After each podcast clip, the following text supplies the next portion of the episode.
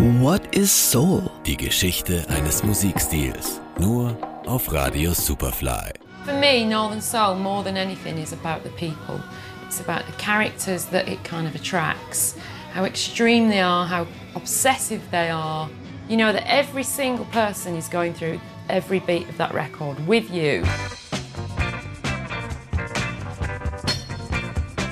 In den USA ebbt die erste große Soulwelle gerade ab, als ihn Ende der 60er Jahre im Norden Englands die Mod-Szene für sich entdeckt.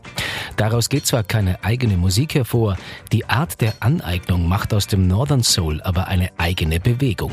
Der avantgardistische Anspruch der Mods will es, dass allzu kommerzielles verpönt ist. Das Entdecken von Unbekanntem ist es, was zählt. Um Motown und Stax machen die Kids aus England darum eher einen Bogen.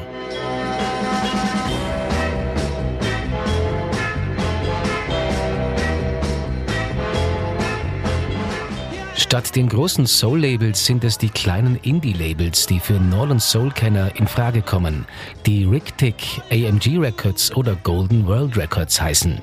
Der Sound ist roher, weniger poliert wie bei den großen Soul-Labels. Eine Tatsache, die auch dem Umstand geschuldet ist, dass die kleinen Labels nicht das Budget der großen haben. Stichwort arm, aber sexy. Ein weiteres Kriterium für Northern Soul, er muss tanzbar sein. Alles unter 100 Beats per Minute scheidet darum schon mal aus.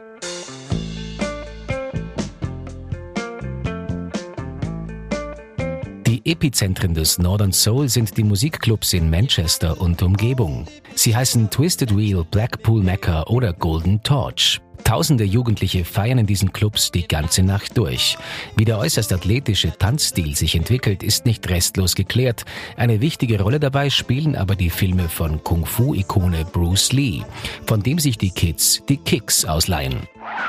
All them rugged boys had been to see Bruce Lee at the cinema. Thought, oh, you can use these moves. Show off.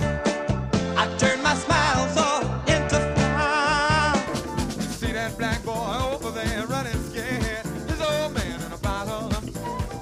In den späten 70er Jahren beginnt sich der Sound des Northern Soul zu verändern. Disco, Hip-Hop und Funk ziehen ein.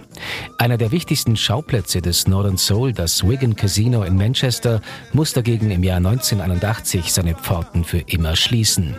Der Einfluss des Northern Soul auf die englische Musik ist aber auch in den folgenden Jahrzehnten deutlich spürbar und findet sich im Sound von Amy Winehouse, Joss Stone oder Adele wieder. Johannes Romberg, Radio Superfly. What is Soul? Die Serie auf Radio Superfly.